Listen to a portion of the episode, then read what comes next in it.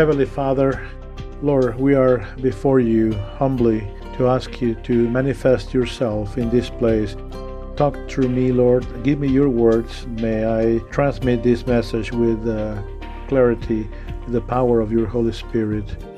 Can we all have the understanding that we need to have, all of us and those who are looking and hearing this broadcast? May the seed produce the fruit, the fruit of healing that you want to have in everyone's life. The, we ask you, in the name of Jesus, we pray.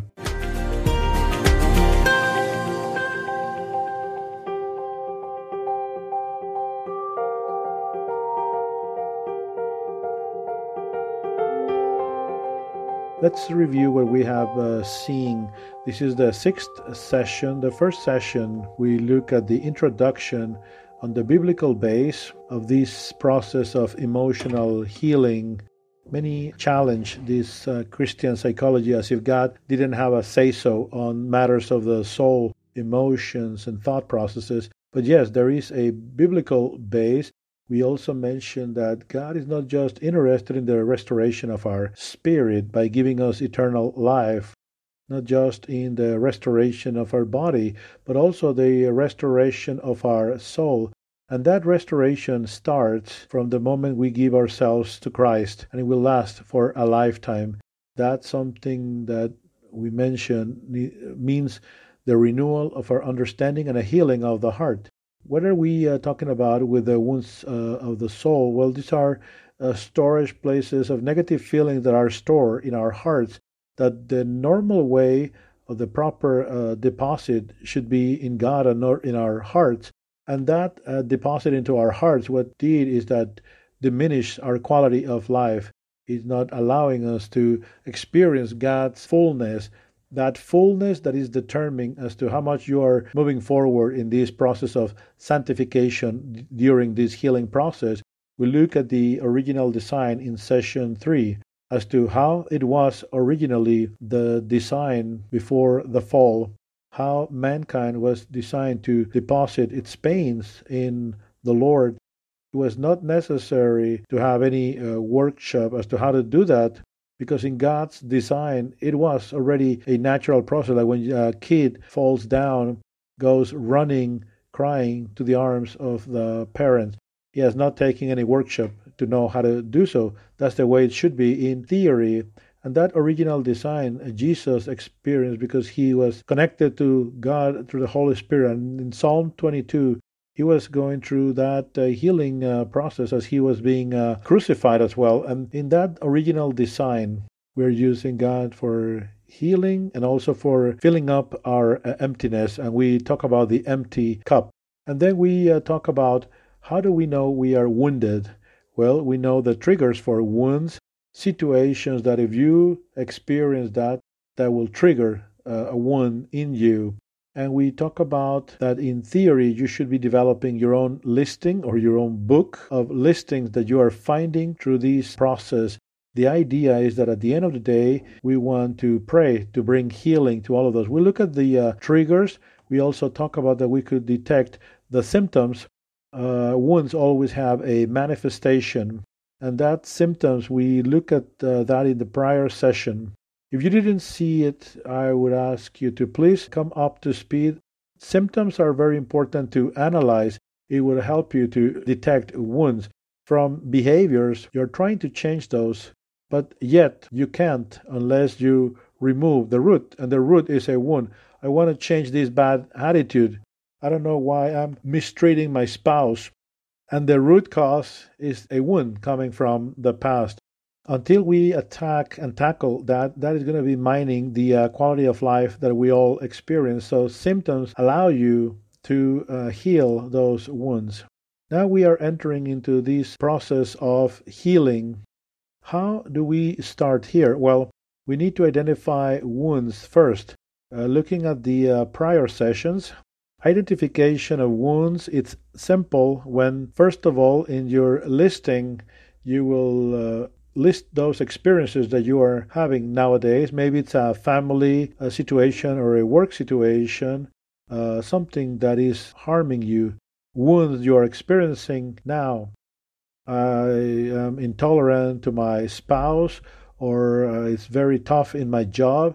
Why? Because you are wounded ongoingly. You can detect that you are experiencing that now. So you write down in your identification what you are experiencing now. And also within this process of identification, you write down those that you are mindful of. Some that we come from the past, we have well identified and we can bring them up to memory with ease. Uh, situations from the past, maybe my dad or my mom, something that happened in your childhood years then we have those forgotten or overlooked wounds, which are those that you didn't even know they were there.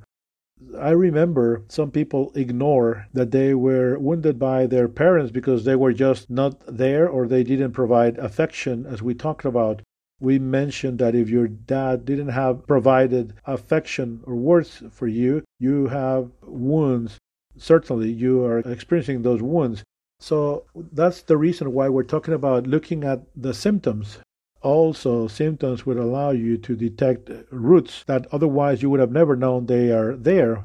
And that's why I also gave you uh, examples from other people to say, you know what, that is exactly my situation as well. So you can write that down to activate your memory within this process of recollection of wounds is not ending here. As a matter of fact, God is going to allow you to leave out episodes and circumstances that will bring up uh, wounds that you had forgotten already. I remember after I imparted this workshop and bringing up the, the wounds and finishing that up, I was uh, invited to give this workshop in Canada, and the family hosting me, they were treating me as royalty.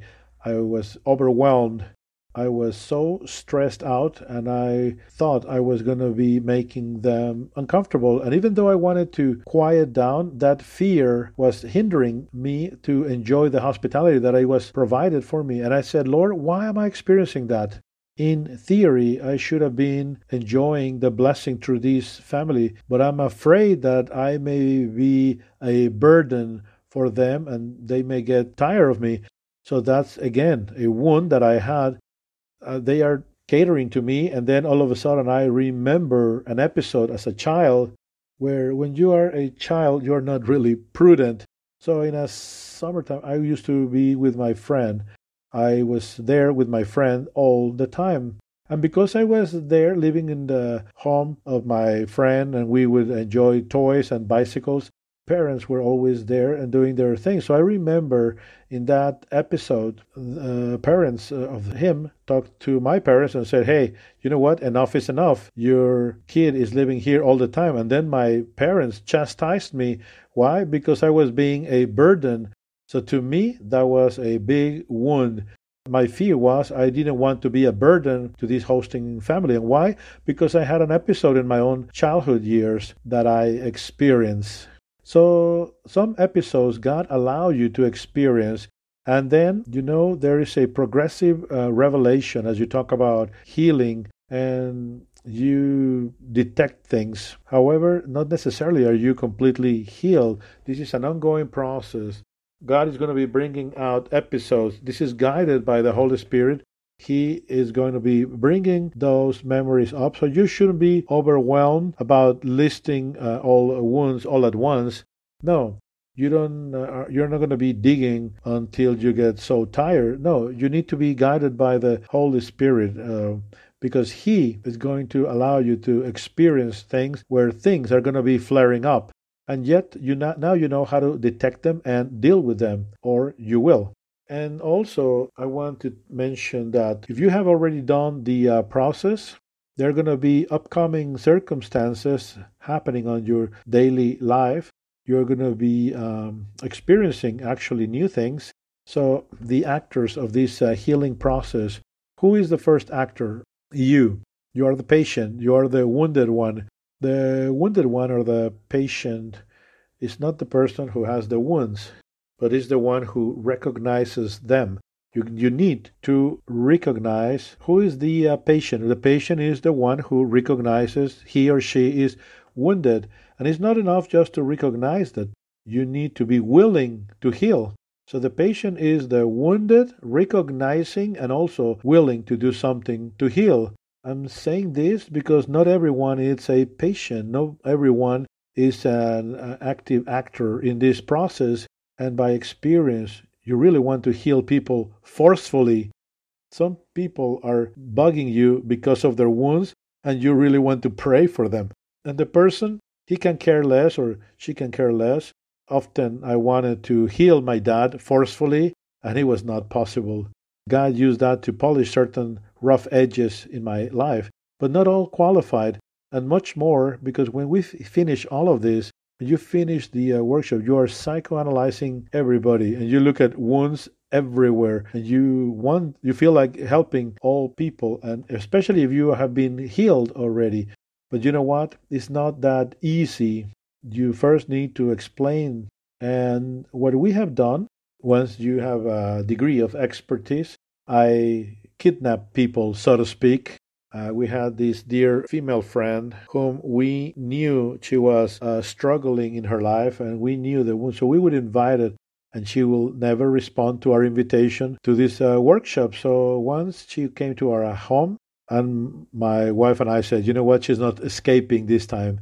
And she's a Christian sister, and we said, you know what, we want to pray for you. So we prayed for her, and since we already knew the, the process, so we brought her into the healing process. So she cried and wept. She forgave, and she said, What is what you did? Well, this is the workshop. We just asked her if we could uh, pray for her. Sometimes the Lord guides you to do this subtly and guided by the Holy Spirit. Sometimes people are not allowing you to do that. So the other actor is God. Different to any other humanistic uh, therapy of healing or psychology, the Bible tells us that God is the key actor for the healing of the heart. I mean, indispensable. Why? Why indispensable? We look at the uh, four processes for emotional healing. Remember? Okay, we did mention in the original design, Jesus did that himself, and we're going to be uh, breaking down these processes. First, you unload, you pour out your heart, your feelings before the Lord. Second step, you forgive, right? Remember how Jesus said, Father, forgive them, for they don't know what they are doing. And then you receive comfort. You receive a comfort from God. And finally, uh, thanksgiving and praise. Well, this healing process happens by means of a prayer, and you're using God. And this is great. That's why it's so important and strategic to use God as the main actor in this healing process. As you are unloading the pain, you are unloading this with God. So you know with whom to go to, and you don't need no human being. And that's great. Really cool. You are not depending upon another human being. And God is everywhere all the time with you. So you don't need to wait for God to show up. Anywhere He is there and available. So your relationship with God, that's enough. Sure, you can unload on other people, and that's why psychology is so popular. Part of this healing process, and it's uh, applicable to all healing processes, is to vent, to vent out. And that's why people go and use psychologists so they can unload and vent everything that they have in their hearts. But ideally, you need to dep- be dependent upon your relationship with God, and this is part of the maturity level of a Christian person. Often, as we start our walk with Christ, you want to talk uh, with someone else, but uh, when you are mature, you go to God directly. And after he has done that, then he helps other people. So God is there to receive comfort as well. With God, you have a comforter. You don't need a human being for receiving comfort. Sure, you can receive that through people, but the goal is for you not to be dependent upon people, but upon God. This is a sign of maturity. At the beginning of my walk with the Lord, I used to go to all uh, congresses for young adults, and there was a prophet, and I will be there thinking that God had a word for me. And when you are mature, you don't need that. God is comforting you directly. You don't need for someone to bring message directly from God because you have it already. So also God is going to be filling you up with his love. Sure, you can use a person for download and to receive comfort, but only God can fill up the emotional emptiness that human beings have. Only He can provide that for us. That's uh, Jesus' promises. Remember when He says, From your inside, there are going to be rivers of water flowing inside. Whomever drinks from this uh, well, as He told the Samaritan woman, he will be thirsty again. But whomever drinks from my water will never thirst again. And God has monopoly in that aspect. Have you heard that comment that humans have an emptiness that only God can fill up? Is that emotional emptiness? Only God can satisfy that. As long as He's not satisfied, human beings are searching for superficial things, position, fame, money, trying to fill up his or her cup. Remember, it's not just to pour out your heart, but it's also to fill your heart up so you can feel God's fullness to remove the cracks, the fractures, the reason why that cup is not capable of retaining that plentiness. The third character in this process of healing it's optional, and that's the counselor. The counselor is optional and fulfills certain roles. Often the uh, counselor helps you out just to talk about the wound that difficult situation you are experiencing. It allows you by listening. It, it helps you by listening. You process this situation as, after you are talking about it. And as you're talking, all of a sudden it dawns on you because at first you don't know what caused the harm. So the counselor helps you by listening those uh, difficult circumstances. Often he will ask questions would uh, allow you to see what's going on inside of you. And other times, he's just there to listen. So it listens to you, and also he will provide advice. The counselor helps you by identifying symptoms or triggers that could establish the presence of a wound. Surely there is something here. It gives you uh, feedback certain wounds you don't realize they are there because you are in the midst of uh, stress or rush and you you didn't have time to process what really took place what is bothering you in that situation? And the counselor helps you to identify uh, things that you have not realized with his or her experience. They help you deal. So with that information you can be helped with that. And then it's the teaching factor because you will do the process for healing and often you will get unstuck. When sometimes we all come to a point where we get stuck. The person is sometimes unloading and then he goes off track.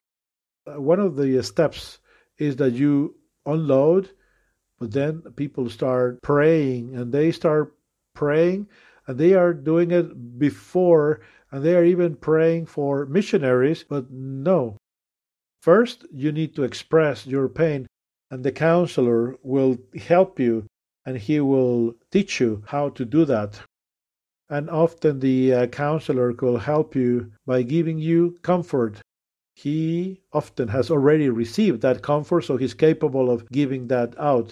So the warning regarding the uh, counselor is that a bad counselor would lead you to dependence upon him or her. So the idea is to take you and bring you to independence where you are only dependent upon God. When we say that at the end we're going to be praying after you do your own listings, not only the idea is to pray for all of the wounds, but to give you an introduction in the, into that healing process. Some already not only have a listing, but rather a notebook of wounds. It's typical, that's normal. But the idea is to bring you into this uh, healing process by praying one or two things at a time, and the rest is then going to be up to you once you know how to do it. So it's not that we're going to be praying for all of them. Surely, for many, it's going to take you days, if not weeks, to pray for all of those wounds so the idea is to bring you into this process of independence. Now, let's do a breakdown on each uh, step of the process.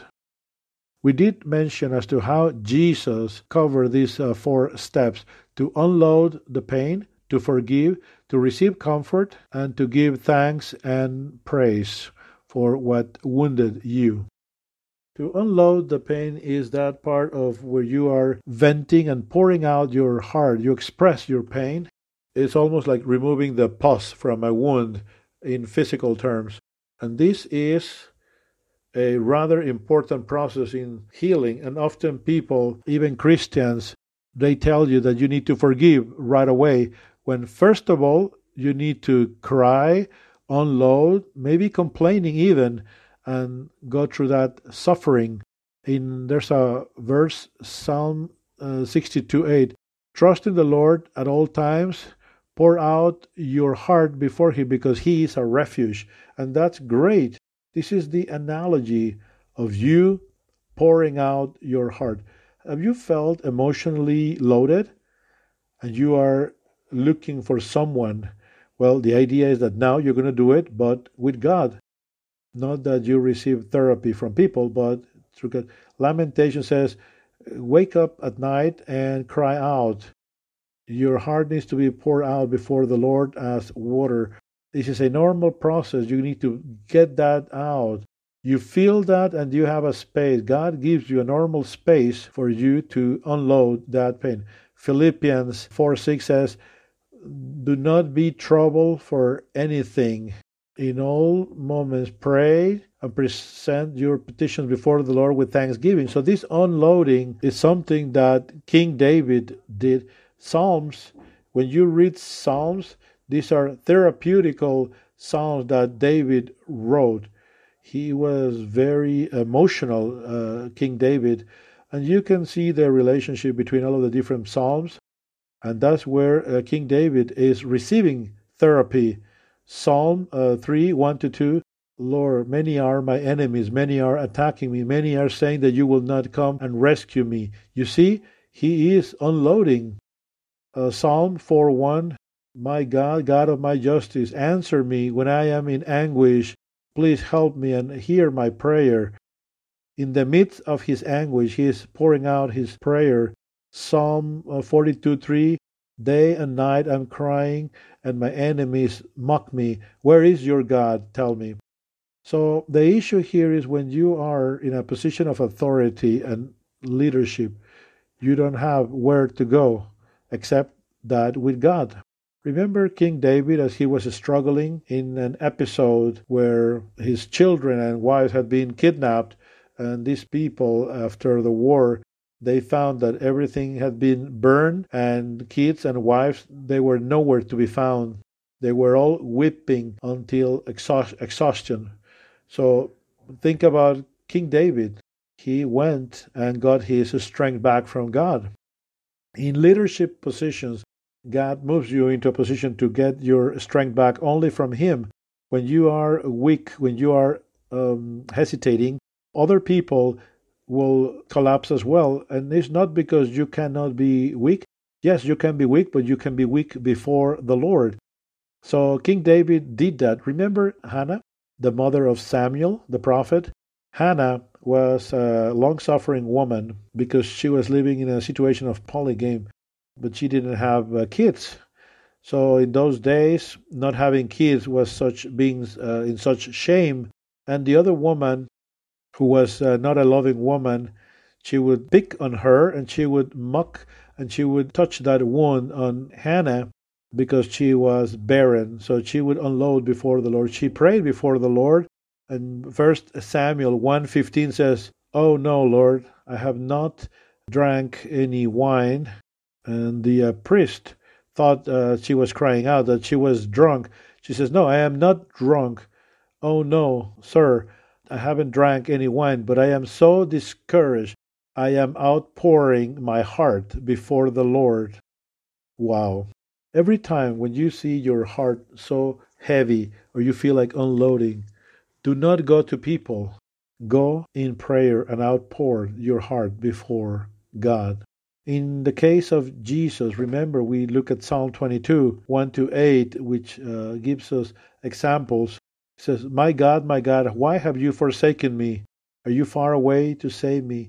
My God, my God, I'm crying out to you and I can't hear an answer coming back from you. And this unloading, you see, this is almost like a, like a complaint. Here you can complain in freedom before God. This is what you are feeling, not necessarily what is happening.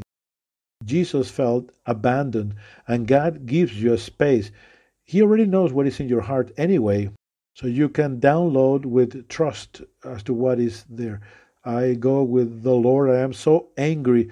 And I say, Lord, I really want to punch him in the nose. And it doesn't sound any Christian at all, but I am pouring my heart before the Lord and I'm being honest as well. I am like a worm, but I am not a man. People are mocking me. People despise me. They are insulting me. He trusted in the Lord, have him saved him. You see Jesus as a little boy accusing those who are mocking him. In another chapter, Isaiah 49 4, when he's talking about at the end of those days, when he is before the Lord, and he looks at the result of his work and sees that as failure. So, this is a talk that the Lord is having because he looked at that a little bit as failure, but you look at these intimate conversations designed by God so you can understand how to outpour your heart before the Lord. I wanted to bring Israel back. In vain have I labored. There's no profit in this.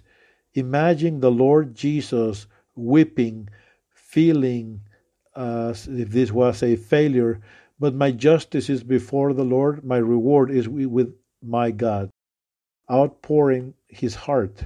And this prayer takes upon different forms, and that's where I want to extend this vision. It could be in a form of a conversation, a conversation where you tell your situation to the Lord, like Jesus. Anyone who sees me are mocking me. You're telling God what is happening to you. You explain, How are you feeling? Psalm 38 8, David says, I feel weak my heart is crying out in anguish. And you can even use analogies or exaggerations, just like Jesus did. Remember, Jesus, he said, I am like a worm and not like a man. Was he a worm? No, no, no. He is using an analogy as to how bad he felt. And you can do that as well. And it is here when you are not this is not a time for you to pray for people who have wounded you. This is not a time for you to intercede for them. This is not a time for you to defend them. No, this is a time for you to vent out, and then you look at that as such. It's a time for you to express what you feel, for you to complain, and even for you to express that you would like to see vindication or vengeance. David did that many times in the Psalms, and that is part of that process. Sometimes it's a conversation that you tell God what is going on. Often, as we are in this healing uh, process, we mention what's the episode that we need to pray for, and an episode is where they do like a reenactment of the whole situation and people are crying. And okay, just like the way you told me that experience, what you felt, you're going to go and do that exactly the same with God. You go directly with God. And in that aspect, I'm sure the majority of women are experts in the subject, but we guys struggle to assimilate as to what's going on. My wife normally says, So, how, how do you feel? And I'm like, Oh, I, I can't it seems like the wires in the brain are not well connected. But women, they flow with that. And often they are searching for a pastor or a deacon instead of going directly to God. So you are venting with God, and this could be in a form of a conversation, or it could be also in a form of a petition, where you are expressing as to what's going on, what are you living. Psalm 3 1 to 2 Lord, many are my enemies, many are attacking me. You're explaining the situation. Lord, I need more money. I'm lacking. My kids are drifting away. Those emotional loads, even though it's not a wound, those negative feelings are um, making you feel heavy burden. Why? Because it's a stressful situation because of finances or health and they have not gone to the Lord to outpour. So this could be a form of petition. You, ex- you express also how you are feeling in Psalm 4:1. Respond to me, Lord. I am in anguish. I mean, you need God's intervention and you explain how you feel and you present your petition. Come back, Lord, save me, put me into safety. You can express situations where Ephesians 6 7, don't be afraid. Present your petitions with prayer and supplication. Ask for God to deliver you from that situation, but you use that to vent, to outpour, and this is presented in a form of petition. It could be conversation, it could be a petition, or it could also be something that is crying, weeping. Pain sometimes is so deep and there are no words you can utter, but nothing nothing but weeping and crying. And there's nothing but weeping before the Lord in His presence. Have you ever experienced that? Romans 8 tells us that that's a way to outpour. The Spirit is interceding for us with something that cannot even be explained with words. Weeping, the Lord understands weeping. In that weeping, in that crying out, the Lord understands. That's great. That's so cool. Words are not coming out, and yet you are in your Father's lap, and you are not alone. You are expressing using that language. Often, what we have experienced is not only the outpouring or venting using crying and weeping, sometimes you need to speak in tongues. If you have that gift, you have experienced that when something hurt you, there was a wound, but you know that your spirit is crying out and praying to God. At the end, they feel like they have completely received a ministry. They have been ministered. So it could also be uh, speaking in tongues. When you are uh, outpouring of your heart, when you are out- uh, unloading, and I remember uh, friends who took the workshop, and then sometimes they would skip this part of the process. Why? because this means that you need to bring back to life the situation, to bring back the pain. To unload means that you bring that suffering to memory as if you were going back in time in your mind and you are bringing up everything all over again. So, once again, you need to open up that chest of memories and you need to even bring back the music, the smells, the pain, and the feelings. I remember situations where people that needed to be healed, the only reason as to why they couldn't is because they didn't want to open up that drawer of pain. Often people tell me, hey, what if I don't remember, but I know that I was wounded? Situations, for example, and the triggers of life, I know that I probably have a wound because of my dad, but I don't remember it. Or situations where you know you were wounded by your dad because you see those triggers, you know, you're sure you were hurt, but you don't remember weeping, you don't remember that, but you know that happened, that something happened. Hey, I don't remember. What shall I unload? If you don't remember, you can assume what is what you felt and then talk to God. Some things are so obvious, you don't remember if you cried or not, but you can talk about rejection, abandonment, stuff like that. And then you can move into the next step and then you can go uh, into uh, forgiveness. But first you need to feel that often what is going to happen is that god is going to be guiding you to forgive by faith even for wounds that you cannot even remember or you don't uh, remember those pains but you remember the wound the time for downloading how much will that last well it depends on how deep that wound is outpouring of your heart depends upon your wound. You know that when you feel relieved, that time it's over. For how long? Well, until you feel that ah that you already talked about or you already did the crying enough. Some processes could take even up to a month. Can you imagine? It's the process that used to take on grieving. David talks about that grieving process. These are episodes of pain that one hour is not enough for dealing with that pain. You need to cry it for at least a month. look at God's uh, consideration, understanding how the human heart works. He gives instructions so we can be considerate towards the pain of others. In Deuteronomy, uh, we hear when you go to war and the, your enemies will be delivered into your hands, if you see women, a beautiful women in the midst of them, you can take her as a wife. Imagine uh, those uh, those times. You will see that beautiful woman. You will shave her and she would get rid of her uh, clothing after she has grieved for an entire month then you can marry her and take her as your wife. You need to leave that woman to have to grieve for at least one month. So she will remove the clothing of slavery and she would mourn for parents for an entire month. Why because the Lord knows what we need to express that, to vent that out, and it could take days, weeks, months, even more. The idea is that through a healing process, you can shorten that period of grief and mourning.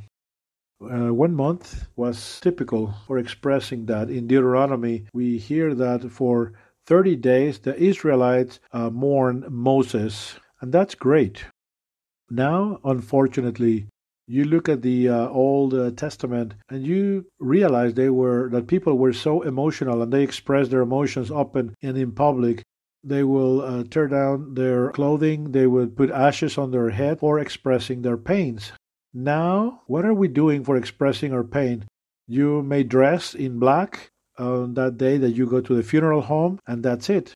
But people are not manifesting pain with freedom and that clothing of uh, grief, you were expecting that the person would be acting differently because there was pain in his or her heart, and you respected that grief time. Second of Samuel tells us he brought a woman and said, Clothe yourself in uh, grieving clothing and show your mourning. It was like a plot but she needed to dress in grieving clothing for the entire period that that would last. When Jacob thought that Joseph had passed, then Jacob tore down his clothing and he clothed himself with very rough garments, and he did that for the mourning of his son. We human beings need to express and suffer those pains. I suffer the loss of a loved one, and I am having this time of mourning and grief.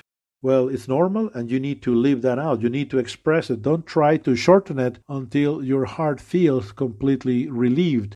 Unfortunately, we are not dressed in uh, grieving clothing nowadays for people to treat you with some level of consideration. And yet, you can do it yourself by using the time for grieving uh, as much as you need it.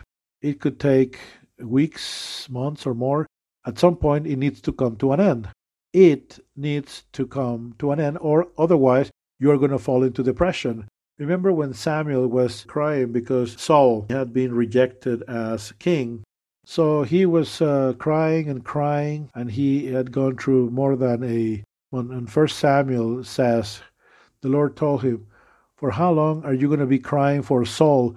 I have rejected him as king of Israel. It's better for you to fill up your cup with oil I will be sending you to Bethlehem, to the house of Isai, for him to be the king of Israel. You have already done enough mourning for Saul. At some point, the Lord says, Enough, it's enough. So sometimes it's hours, days. When we have uh, the loss of a loved one, it's several days. But regardless the time, at some point, it, it needs to come to an end. You cannot dwell there. It's not healthy. So, what are the scenarios or the places for you to do so?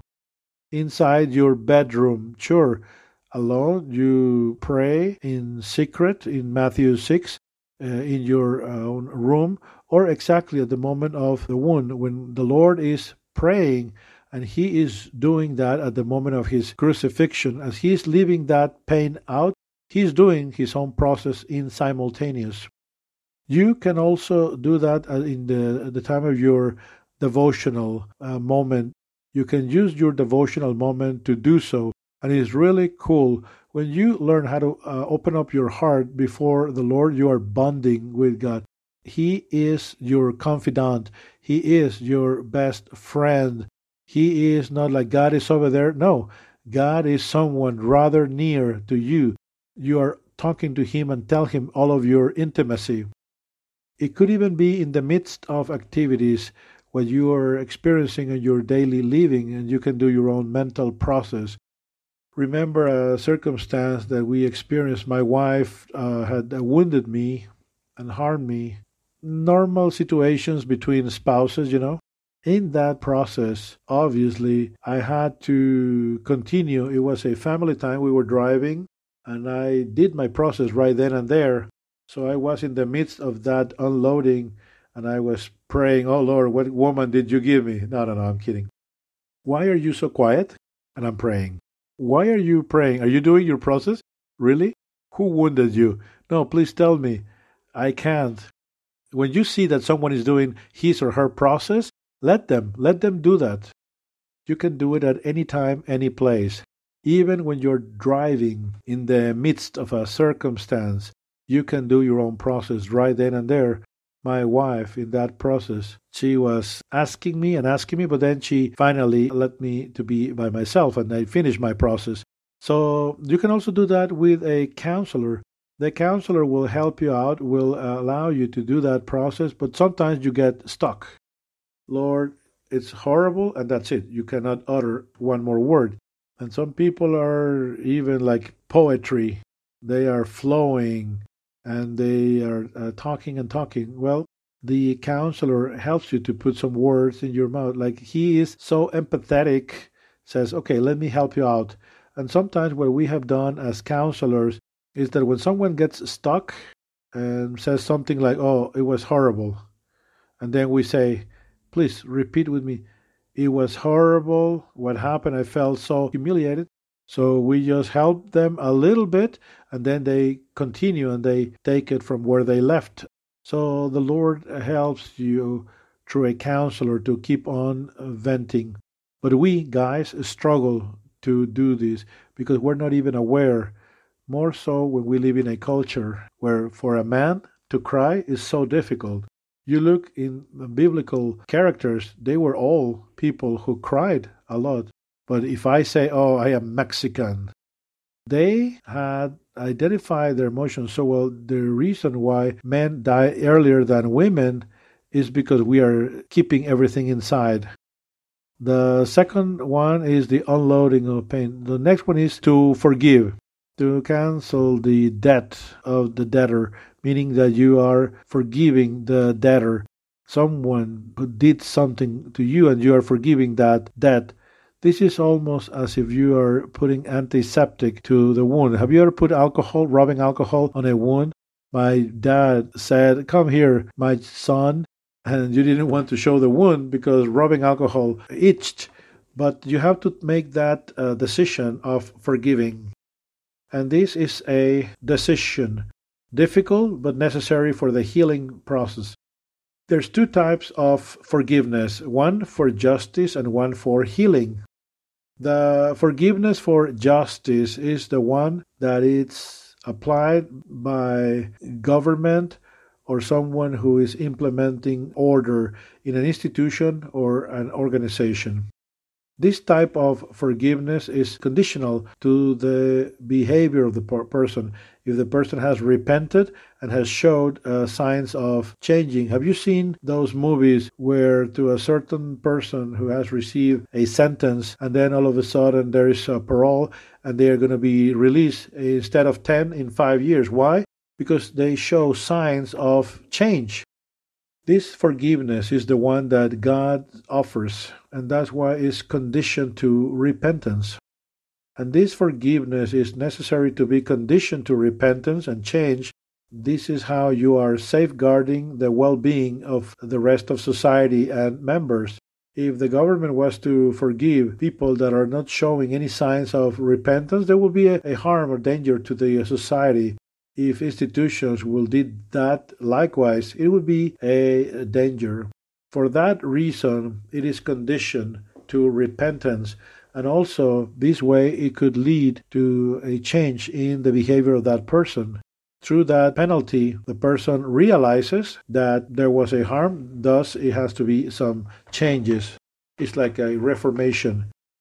So, what you understand is that people that were forgiven by Jesus on the cross, as he said, forgive them because they don't know what they are doing, he will condemn them as a judge. But if the Lord forgave them, how come he's going to be judging them? Well, he forgave them for his healing. As a judge, he can, and he needs to condemn them if they have not repented. Wow. It helps you to understand if I forgive them, God is going to accept them from the penalty of their wrongdoings? No. There's one forgiveness that is for justice, which requires a repentance. The repentance for healing. You don't need the repentance from people. You cannot say, well, he has not repented, then therefore they are, I'm not forgiving. No, it's not like that. When Jesus said, for, Father, forgive them because they don't know what they're doing, is there anyone repented at that moment? Anyone? No, no one. To the contrary, they were mocking him. So, why is Jesus offering forgiveness? No one is asking for forgiveness. No one is repented. He is being crucified. That's an individual forgiveness for protecting your heart and removing hard feelings or negative feelings that are stored there. Remember, protection of your heart. It's individual and it has several characteristics. It's unilateral. You can't expect for forgiveness to be received, but you do that on your own initiative. I have not been asked for forgiveness. No, you offer out of your own initiative forgiveness, even though there's no signs of repentance at sight. This is something that you can, for example, explain or give feedback to the person, but once you have been uh, freed from that wound with a better attitude so you can improve on the relationship, it's unilateral and unconditional. Unconditional, how? You extend forgiveness whether the person changes or not. Whether they change or not, you extend that forgiveness. Why am I forgiving if the person is not willing to change? So what? Often we believe foolishly that we can inflict persons with pain when we are not forgiving. The only person that, who is going to be harmed by the lack of forgiveness, it's yourself. You forgive because you want to heal your own heart. How can you live with a person that is not willing to change? You learn to use that sin or defect for your own benefit, and that's where comfort comes in. You treat them as if they were a sick person, an ill person, someone who has a an emotional handicap, someone who is not capable of treating you with kindness, you accept that person as it is, and those uh, defects that that person has, you use that for your own self development. So it has to be specific also, unconditional and specific. You can see many facets the, of the wound. Think about a polygon, that there are several sides of that uh, polygon. You can forgive your dad for abandonment. I forgive my dad, but I still feel the pain. Have you forgiven him for all that that implies? The fact that he was never interested, he was not a provider, he also abandoned your mom. The fact that he could care less, everything that imply it's implied there, you need to be so specific in your forgiveness. Talking about that this is something that we need to do it Remember, the Lord says about turning the other cheek, and you're thinking about uh, forgiveness at the same time. Well, this is unilateral, this unconditional, because you want to heal.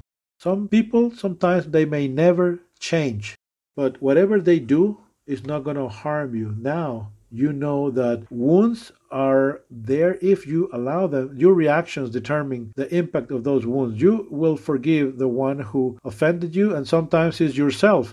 You need to forgive yourself. And you need to ask God for forgiveness because you are holding grudges. You ask God to forgive you for holding that grudge. Some people even say that they want to forgive God for the pain inflicted in your life. Never.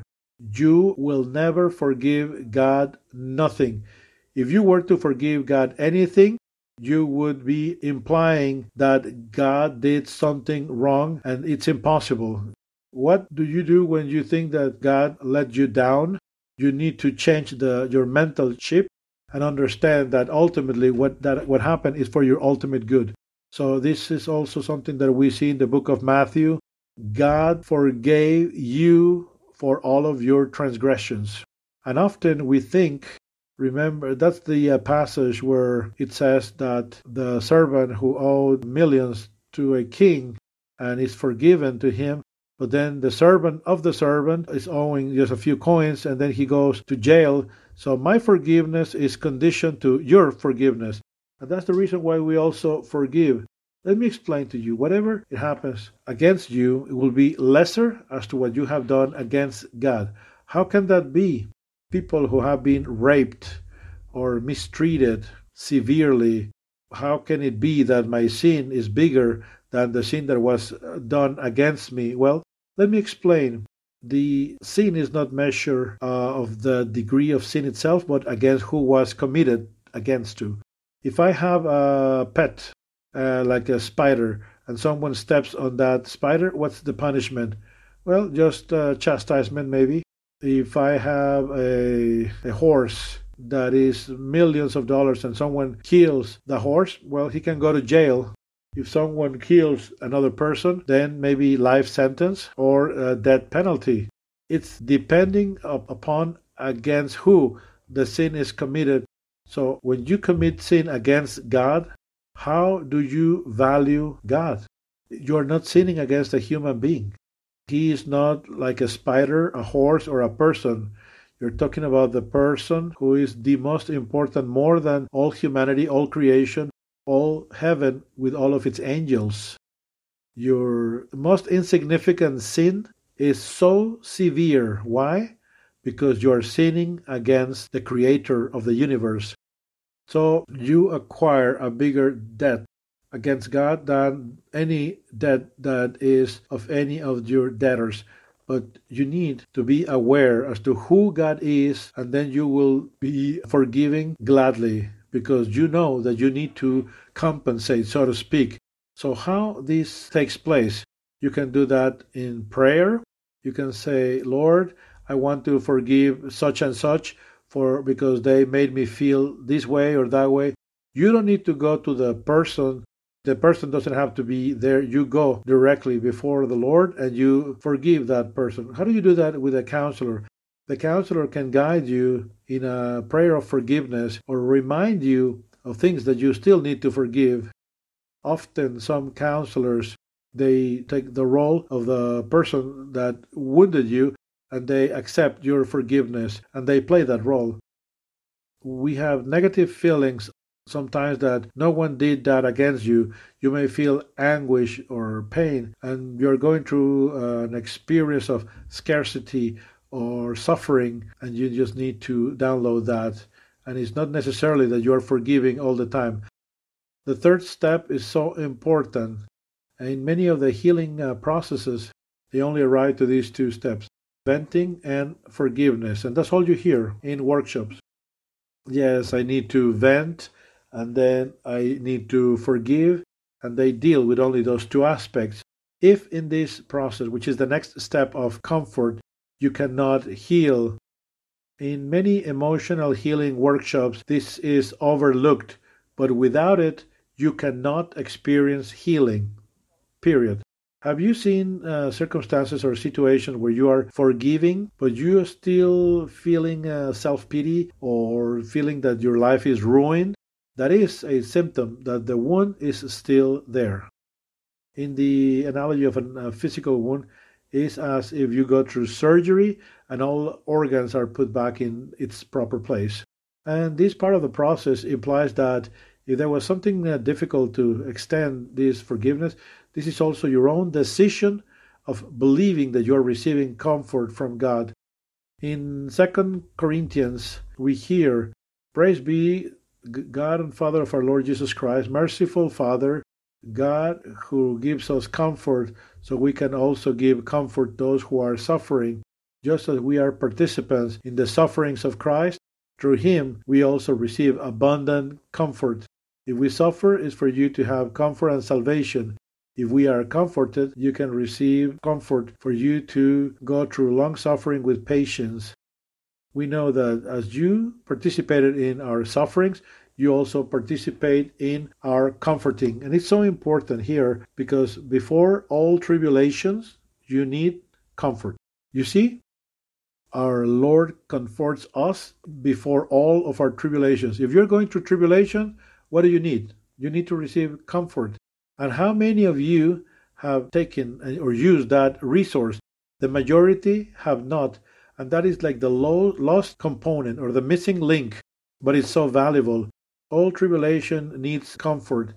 The healing received needs to be transmitted to other people. So if we have received comfort, we need to extend comfort, meaning that healing gets multiplied. Cool. Just like wounds get multiplied because you can wound others, comfort likewise. Sufferings uh, of Christ and our sufferings, but God gives us comfort. Sufferings in Christ. Why sufferings in Christ? As a Christian, you need to understand the reason why you're still here on earth is for you to do His work. But guess what? This is not a recreational land. This is a war zone. And the Lord knows what kind of tribulations we are going to go through. We are going to be meeting people that need to know Him. And through those circumstances, illnesses, scarcity, difficulty, God has comfort for you. All of the tribulations you experience is because of Christ, and there is comfort down the road. You can endure with patience those long sufferings. Some people collapse. Why do, do you think they collapse? Because they have not received comfort. The Lord knows because He said, In the world you will encounter tribulation. It is a promise, so to speak, that we have all received. Understanding that it was going to be difficult, what is what the Lord left behind? The Comforter, the Holy Spirit. It's like why are you leaving behind a band aid? Well, just wait and see. You are going to need that band aid. Of course, you're going to need that band aid for healing. But it's good that I depart. Otherwise, the Comforter will not come. But if I depart, I will send that to you. Why? Because you're going to need the Comforter to give you comfort. And He is everywhere. That is the big advantage that He has. So, what is comfort? Comfort is not cheap positivism that is denying reality. Some people believe that they can change the world with their minds, but it's not operating like that. Comfort means God will give you a perspective of the divine nature of your difficulty. These are words of encouragement that will bring back divine perspective before tribulations and pain. You remember that passage of Peter telling uh, the Lord as he was about to encounter the cross, and he says, Then Peter uh, took him apart and says, Lord, have mercy on yourself. So he was giving that perspective that any human being will give. Lord, have mercy on yourself. And sometimes we experience that self pity, but the Lord says, Depart from me, Satan, because you are a stumbling block, because you're not looking through the perspective of God, but rather through the perspective of man. Comfort brings you back the divine perspective before tribulations, and that is so cool. It brings you a change in mentality, repentance. Uh, you're switching the chip, is looking at things through God's lens. As you change your mentality, you recognize that God's will is good and perfect, and your circumstance, guess what? You, as a Christian person, need to understand that that has been ordained for your life like a tailor made suit. Nothing is out of His will, but you need to understand, you need to change that chip, but that is something good and perfect for you. But if you don't receive comfort, you cannot see it that way. Are you following me? This is a perspective that allows you to see hope, love before that difficult situation. Romans 8:28 says, "But we know that to those who love God, all things work for good, those who are called according to his purposes. So you go, and the Lord tells you, this is going to be for your own good. And then changes pain into joy. Jeremiah tells us, I will turn their mourning into joy. I will change their affliction into rejoicing. Through comfort, He changes affliction into rejoicing. And that's what puts you above circumstances. Really? Above circumstances, yes. You thought you were a loser, but no, you're not a loser. Your purpose is being shaped. That's what comfort gives you. Be of good cheer. I have triumphed over the world. I have defeated the world. Everything that people thought they were doing against the Lord, He used that for His own glory because the one who is born from God will defeat the world. Just like Jesus defeated the world, likewise you are born to be victorious in this world. Remember Joseph when they was sold into slavery? Everything that they tried to do as evil against him ended up being of a blessing to him and Israel.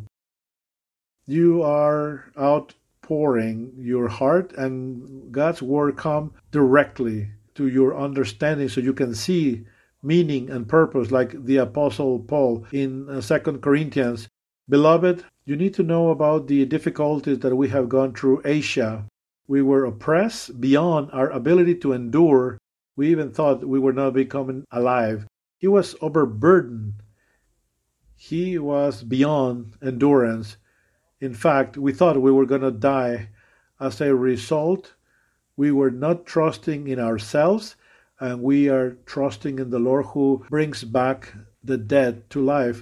Why? Because I am trusting in the Lord and not in myself. In the midst of that, he understood who was the God who brings people back from the dead. And then you understand the purpose of God. Sometimes a word of comfort comes out of uh, scriptures in John 14 26. But the Comforter, the Holy Spirit, the one that will be sent by my Father, he will teach you and remind you of everything that I have taught you. You are outpouring your heart with the Lord, and Bible verses come to give you comfort. Who? Of course, the Holy Spirit brings back comfort, reminding you of those passages often gives you comfort by means of experiences of others. Remember Jesus? Our parents trusted in you you never let them down, your parents. They leave that, and that comes to your mind as well experiences of others or what has happened in your own uh, past. Uh, Psalm uh, 22 I came out of my mother's womb. Since I was being breastfed, I trusted in you. I fall into your lap at the moment of my birth. And remember when Jesus told the apostles, because they had forgotten about the miracles of provision, save yourself from the uh, yeast of the Pharisees. And they said, Oh, it's about bread that he's talking about. Still, you don't remember that we fed 5,000 people with just uh, a few pieces of bread and fish, and how many baskets you collected? So the Lord brings back to your memory things that He has already done, and that is used as comfort, or a He gives you a promise towards the future. Remember the comfort Jesus receives as he uh, is saying that He is sad because Israel is not turning back. In Isaiah, my labor looks that is in vain and is purposeless, yet it's in God's hand. He will reward me. And then Isaiah says, And I pray to the Lord, the one who put me together in my mother's womb, to be his servant, that I needed to bring Israel back, and the Lord has given me strength. He says, Listen to the promise. You will do something more than bring me back the people of Israel. You will be light to the Gentiles, and you will bring salvation to the ends of the earth. The one who is despised, kings will bow down, and princes will bow down to the ground. The loyal one, the holy of Israel, he who has chosen you. You think you have failed here, yet you're going to be the Savior of the world. Promises towards the future.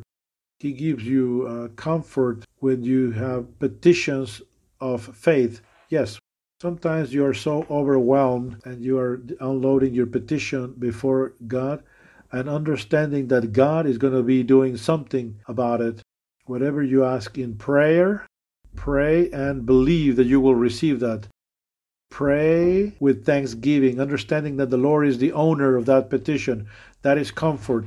I know that this is now in God's hands. So you have download. Remember Hannah? She outpoured her heart knowing that that petition had been taken in the hands of God.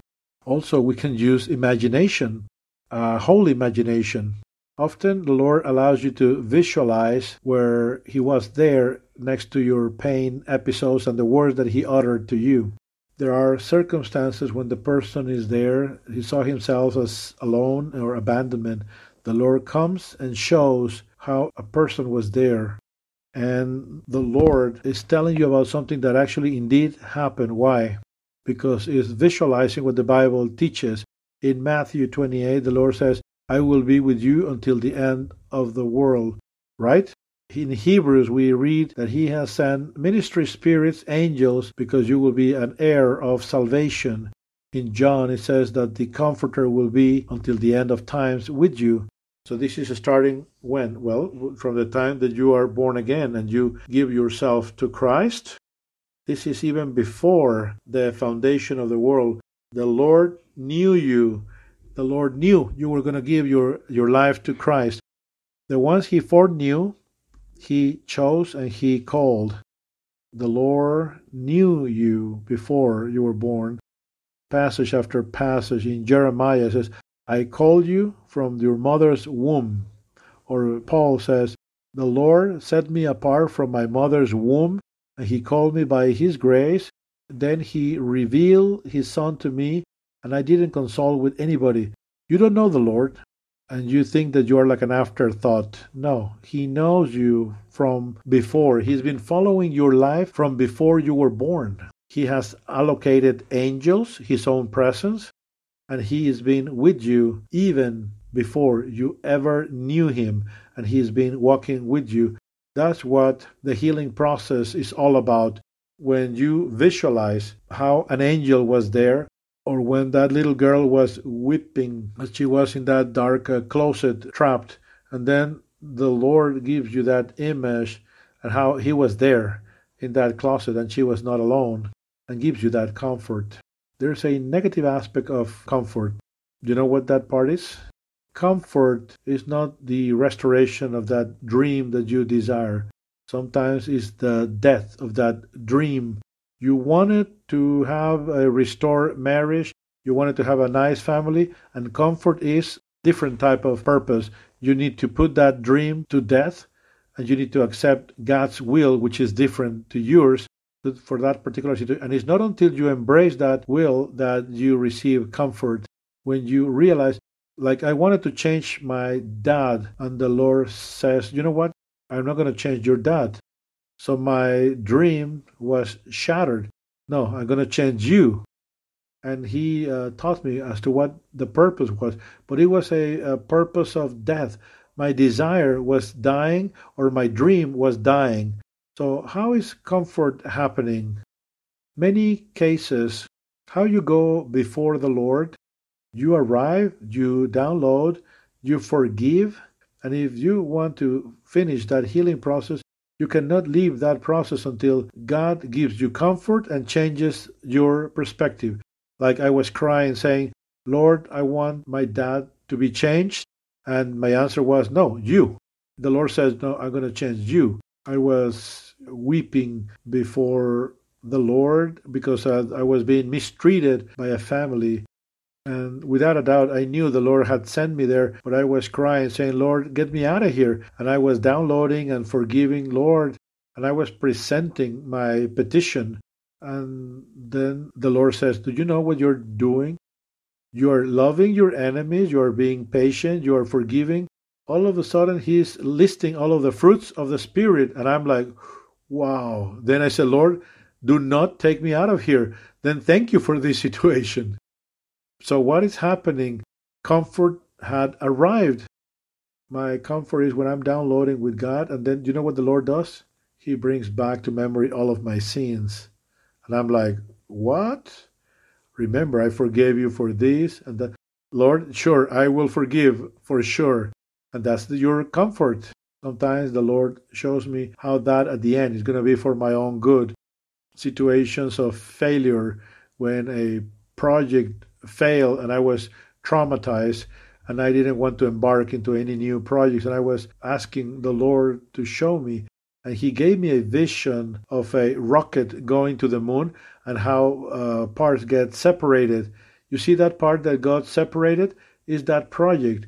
You arrive to certain levels like a rocket, but now is detached and it worked. But God does that.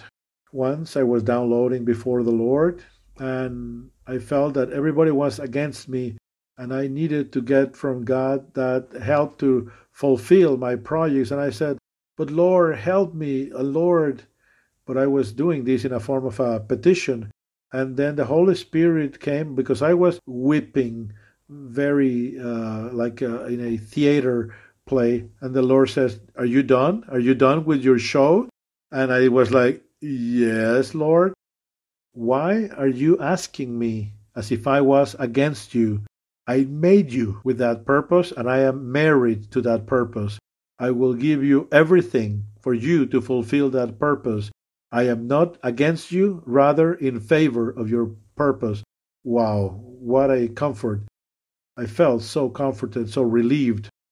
I remember reject situations of uh, friends when I did not participate in a project. I was feeling like rejected. I told the Lord, and then the Lord tells me, It's me. It's me rejecting you, not them. I am the one who foster that because what I have for you is something else. I have a different purpose. Then you don't take things personal. Then God is the one who is in control. And I could tell you thousand upon thousand circumstances. The Lord brings thoughts. The Lord brings ideas and purpose the Lord gives you reasoning. He reminds you of uh, verses and passages of the scripture. That word of inspiration, just like uh, Satan was giving you giving advice to Peter to um, derail Jesus. Well, when the Lord asked the disciples, "Who people say that I?" But then Peter, then being uh, advised by the Holy Spirit, says, "You are the Christ." He says, "Blessed are you, Peter." because this has been revealed by my Father, by the Holy Spirit. So that's when you know that those thoughts come from the Lord who is lifting you up in the midst of that affliction. You know there's a stamped seal of the Lord. For that, you need to know the Word of God and you need to be in a relationship with God. So important to have a good relationship with God because if God does not bring that comfort into your life, you will not experience healing. Your relationship with God needs to be restored, needs to be healthy. Also, we have the dynamic of the counselor. And with counselors, sometimes they have prophetic words. My cousin uh, Carlos, who comes here, sometime, uh, one time went to a congress of the church, and they were uh, prophets from Canada praying for people. And a prophet came and says, The Lord is telling me that you didn't have a father, but that he will come as you were in your crib, and he will sing to you. And you see the kind of uh, ministry, ministration that was uh, occurring there, because that it was a word of science and revelation being given at that moment and you, as a counselor, could give words because the Lord gives you a, a, thought or an idea, and you know what to tell to give comfort to a person. And with the counselor, also, we have given comfort by praying of people. The person is weeping, he has already uh, uh, forgiven. And Lord, help him or her to understand how you were there and how this was a teaching lesson for that person to depend upon you. Is the purpose of the situation revealed? And through my prayer, he's like, That's right. The Lord was there. The Lord was teaching me this or that. So that's comfort by means of that prayer. Also, comfort comes by means of the word. And the counselor says, His eyes saw you as you were in your mother's womb. He saw you. And those are passages from the Bible or the Lord called you or knew foreknew you before you were even born. In counseling, you can guide a person to visualize. We are praying. Can you see Jesus in that episode of your life? And then the Holy Spirit starts working, and they say, That's right. I see Jesus and I see the angels. And you are like, wow. So there's a change in mentality. They thought they were alone, but that change of images. So they can look back at that memory and it's no longer uh, hurtful because now through a different visual visualization they see it differently. When the person opens up the eyes you know what? The lord wanted to teach you and reveal this to you. You know what happens in many uh, sermons? Uh, the lord uses word knowledge to bring the comfort that you uh, needed for a particular circumstance or situation often we see how can I say to this person? There's a girl that comes and she was raped by a relative, and you need to pray for her and to give comfort. So, what can you tell to that woman or that girl? Well, through this process, the Lord brings a word. You know what? Uh, the Lord prevented that to develop further, and I have a new body prepared for you in the time at the time of resurrection. So that's the proper perspective and that situation I will use it so you can bring consolation and comfort to others. So what was uh, meant to be against you is going to be in your favor and in favor of others. Then she feels privileged because now she can help others. That's what consolation and comfort uh, does. And she can even be thankful for that rape situation. And that's amazing. The dad didn't like the, or the mom abandoned and at the moment of pregnancy no one was there. And the mom was there delivering all by herself and that's what is being told to you. So what do you say to a person that is telling you that mom was alone at the moment of delivery? Remember that episode when the lord says i didn't want anybody there because you are mine and you came that way because i i am the one who designed you is for me but not for others. No one was there because I wanted to be there just by myself. And then she felt privileged because it was the Lord only there with mom as she is being delivered. So that changed her perspective. Or a dad who dies early and the person feels like an orphan and the person receives a word from God saying, I was your father and I save you from many circumstances. Are you following? So, what happens when you receive God's comfort? You end up giving thanks for that adverse circumstance and situation. That's when you know that your healing has been sealed. Are you following what I'm saying? Because you understand what God allowed for that to happen. There's purpose, there is consolation, and you have not departed from His side nor from his love. To the contrary, you end up giving thanks, and the Bible teaches you give thanks in all things. Even for adverse circumstances, we are to give thanks, according to the Thessalonians. And why? Because you're receiving God's comfort. When you're praying like that, you are above circumstances. Remember Jesus? Judas betrayed him. Right, that hurts. The Son of Man is going as it is written according to his purpose. But woe to him, to that person that betrays him. So he's using the offense of that, the offense for that person, but he's using it to fulfill the prophecy, to fulfill his own purpose going towards crucifixion. So before those circumstances, the purpose or plan of God, it's invincible. And you raise above all circumstances. Anything that the enemy wants to do against you, when you are before God, He changes everything. He gives you comfort, consolation, and He tells you, I'm using that for your benefit. It's in your favor. All things work for good for those who love the Lord above all circumstances and situations. And obviously, you end up giving thanks for that reason. When you are thankful for that, you know that you have been healed. Something else, if there's a bitterness, when you feel that all people are going to be uh, uh, doing wrongdoings against you, you cancel that and you thought that all men are evil because uh, you as a woman were raped, you cancel all of that and then you change your mindset and you need to cancel those thoughts and feelings. So, through these four processes, you go through the entire healing process and you don't need a human being you need God. And we finish with this question How is your relationship with God? Is it restored? We are separated from God at birth. And the only way to get reconciliation to God is by accepting Jesus' sacrifice for you and repenting, meaning that you are no longer governing your life and you are subduing yourself before the Lord. You need to understand that Jesus died for your sins. And if you don't, you would only experience counseling but not true healing. If you want to receive the gift of reconciliation so you can receive the Holy Spirit, please pray with me at this moment. Close your eyes, bow down your head, and say, Lord Jesus, today I repent from my sins. I ask you for forgiveness because I have ignored your will and I have done as I had pleased. Today I am giving myself to you. I know that you died on the cross and you have resurrected. You forgive me, and I accept your forgiveness and your and eternal life. Amen.